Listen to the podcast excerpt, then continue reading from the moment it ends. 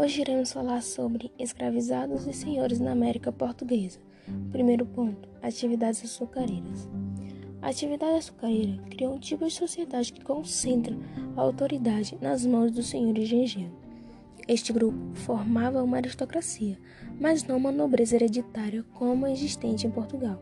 A sociedade açucareira, como assim foi chamada, tinha as seguintes características: patriarcal, rural, escravizista, católica e miscigenada.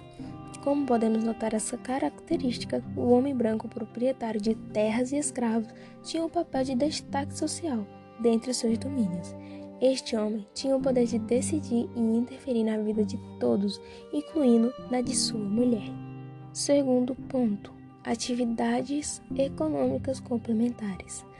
As atividades complementares ou secundárias das modalidades de empresa foram responsáveis pela economização e aplicações dos territórios coloniais. As primeiras atividades complementares implementadas na colônia foram o cultivo da mandioca e atividades pecuaristas. A mandioca era um item alimentar primordial entre os colonos, principalmente os escravos. Sua importância era tamanha que a coroa portuguesa chegou a exigir que parte das terras dos senhores de engenho fosse destinada a esse tipo de cultura. Muitos deles não aceitavam perder recursos e mãos de obra nesse tipo de atividade, tendo em vista os melhores lucros obtidos na exploração açucareira.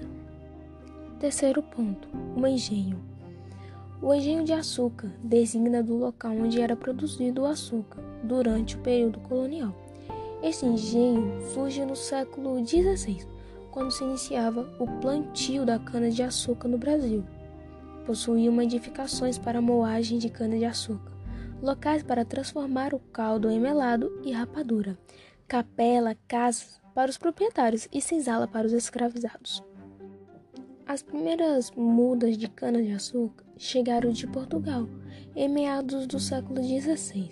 Os portugueses já possuíam técnicas de plantio, pois cultivavam e fabricavam o produto na ilha da Madeira e nos Açores. Irei falar algumas estruturas dos engenhos coloniais. O engenho colonial era um grande complexo dividido em diversas partes, como, por exemplo, canavial, moeda, casa das caldeiras, casa das fornalhas, casa de pulgar, plantações, casa grande, senzala, capela, casa de trabalhadores livres e curral. Quarto ponto: os escravizados. Os escravizados eram assombrados pela presença dos castigos físicos e das punições públicas.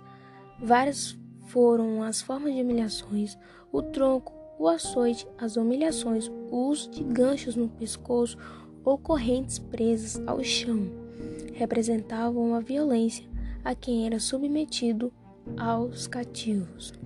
A chegada era marcada inicialmente pela burocracia, classificados por sexo e idade. Posteriormente, eram enviados para o local onde se faziam as eleições dos escravos, que poderia ser já no alfândega ou nos armazéns próximos às regiões postuária. Quinto e último ponto: as câmeras municipais. As câmeras municipais representavam o poder local das vilas no período colonial da história do Brasil. Elas surgiram em função da necessidade da coroa portuguesa em controlar e organizar as cidades e vilas que se desenvolviam no Brasil. As câmaras municipais são de importância fundamental na administração financeira dos municípios. E para terminar, irei contar algumas curiosidades sobre a história do Brasil. Há mais de mil línguas eram faladas no Brasil antes do descobrimento. Hoje, apenas 180 ainda sobrevivem e apenas 11 são faladas por mais de 5 mil pessoas.